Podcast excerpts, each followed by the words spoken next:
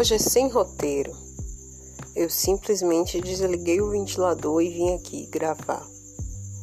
Eu postei agora há pouco um card falando, né, para aprender a ver filme sozinha, comer sozinha, viver sozinha e dormir sozinha. E aí na hora, automaticamente, me veio a lembrança de quando meu casamento acabou o meu casamento durou quatro anos. Você imagina, você dormir quatro anos com uma pessoa todos os dias.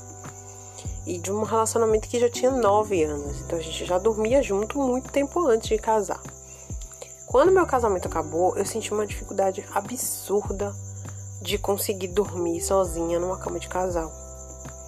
Era, era insuportável. Eu simplesmente não conseguia dormir eu não tinha esse costume de dormir sozinha há muito tempo já, então eu tive muita dificuldade realmente. Se meu sono já é péssimo, se eu já tenho insônia, se eu já troco o dia pela noite às vezes, né? Que eu durmo de dia e à noite eu fico a, vendo a banda passar, ver navios.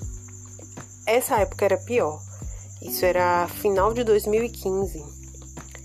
E aí eu dormia, foi daí que eu criei o hábito de dormir com vários travesseiros e almofadas.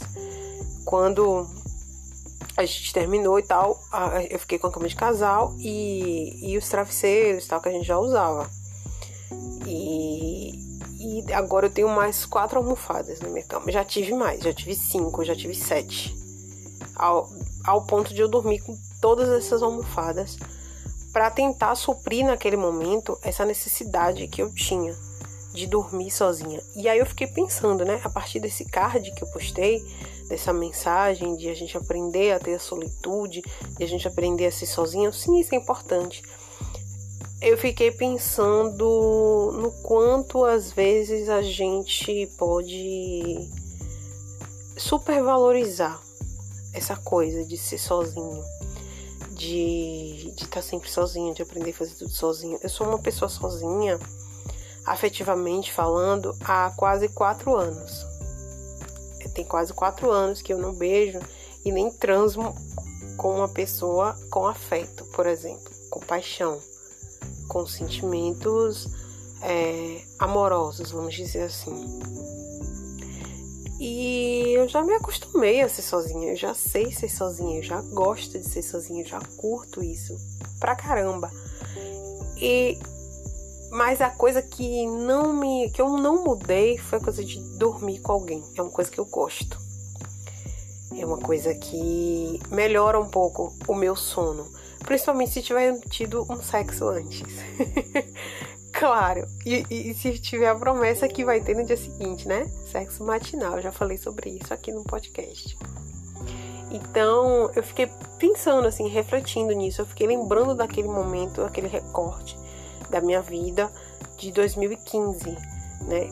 Do, do, do mês de setembro de 2015, que foi o mês que efetivamente a gente não teve mais nenhum tipo de vínculo em diante, até eu ter um próximo relacionamento que foi no ano seguinte, meu Deus, seis meses depois eu já estava me relacionando com a outra pessoa e já tinha mais esse hábito de dormir junto. Agora é diferente, né? Porque namoro é mais nos finais de semana. É, é um dormir junto diferente. É um dormir junto que a gente acaba até curtindo mais. É um dormir junto que não leva os conflitos do dia, né? O, o, dormir junto do namoro é diferente, é, é um pouquinho mais gostosinho. Eu gosto, eu gostava muito da minha vida de casada. Eu falo isso para todo mundo, não escondo de ninguém. Era maravilhoso. Eu amava ser casada. Eu amo casar. E era uma coisa muito tranquila para mim, não tinha problema nenhum não. E eu vim aqui sem roteiro na cara de pau. falar sobre isso e dizer que às vezes a gente está numa tendência de hoje em dia, na nossa modernidade, contemporaneidade, seja lá como vocês queiram, queiram falar, geração millennials, millennials e etc., a gente está tendendo a supervalorizar essa coisa de estar tá sempre sozinha o tempo todo. Mas a solidão, quando ela deixa de ser solitude, e ela vira uma solidão, uma solidão compulsória, é muito problemática. Especialmente para o nosso lado emocional, para o nosso lado psíquico, né? A gente busca às vezes alguém para conversar, alguém para a gente contar e a gente não encontra esse alguém. É uma coisa muito difícil, uma coisa muito difícil. Eu me senti extremamente desamparada naquele período que meu casamento acabou e que eu fui obrigada a dormir sozinha. Olha a diferença. Uma coisa é você querer ser sozinha, é estar sozinha. Isso é solitude. Você está sozinha por um determinado momento, por uma ocasião da vida. Às vezes a pessoa teve que sair, teve que viajar, você está sozinha. E ali você tem que curtir sua companhia sim. A nossa companhia é ótima. Saber ser sozinha é a melhor coisa que existe. Eu recomendo, tá? Aprendam a ser sozinhos, vão pra praia sozinhos. Eu ontem fui pra praia. E a galera fica, né? Você vai pra praia sozinho? Não sei o que. Gente, vou. Qual é o problema? Não tem problema. Eu fui pra show sozinha, fui pra carnaval sozinha, né? Não tem muita dificuldade, assim, de entender. É só pegar o transporte e ir, sabe? E. Aí a gente fica nessa, nessa coisa de estar de, de tá sozinho mesmo. A gente acaba se acostumando. A gente acaba se acomodando. Mas qual é o limite? Qual é a, a a linha tênue entre o costume e o gostar. Será que a gente realmente gosta? Será que a gente realmente, será que isso é realmente necessário pra gente? Ou a gente simplesmente não teve outra opção, sabe? Então, é diferente essa essa solitude quando a gente tá com alguém, né? Voltando ao que, ao que eu tava falando, e a pessoa de repente tem que sair, tem que viajar, etc. É diferente esse momento que a gente tá e a gente curte aquele momento.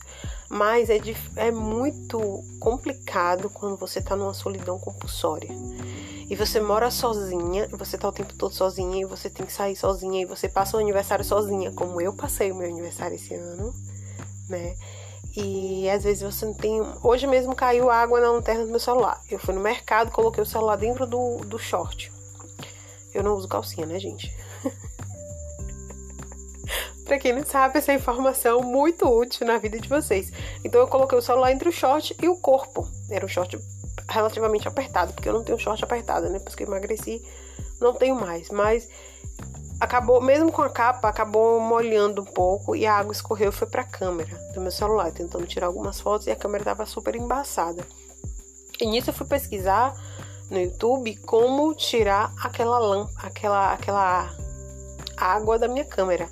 E aí eles mostravam sempre para usar uma lanterna de um outro celular, uma lanterna convencional, ou até mesmo um flash de um outro celular, para que com aquela luz é, incidida sobre a, sobre a câmera do nosso celular, sobre, né, sobre o, onde estava a água, aquela luz ia automaticamente ajudar a evaporar a água.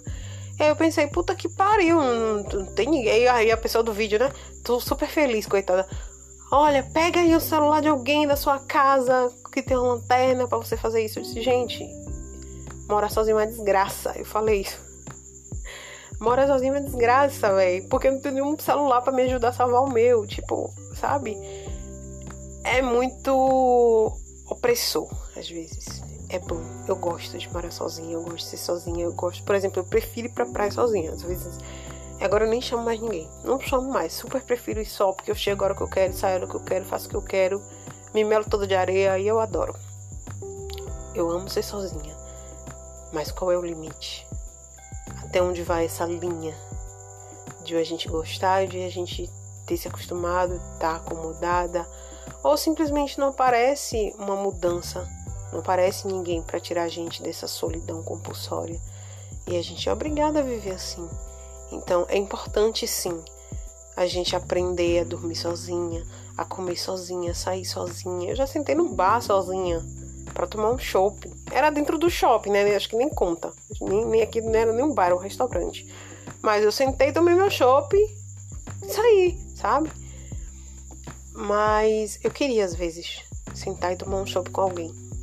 Eu queria às vezes dormir com alguém em vez de quatro almofadas, dois travesseiros e três gatas, porque as gatas dormem comigo, porque na casa que eu tô morando agora não tem porta o quarto, por enquanto.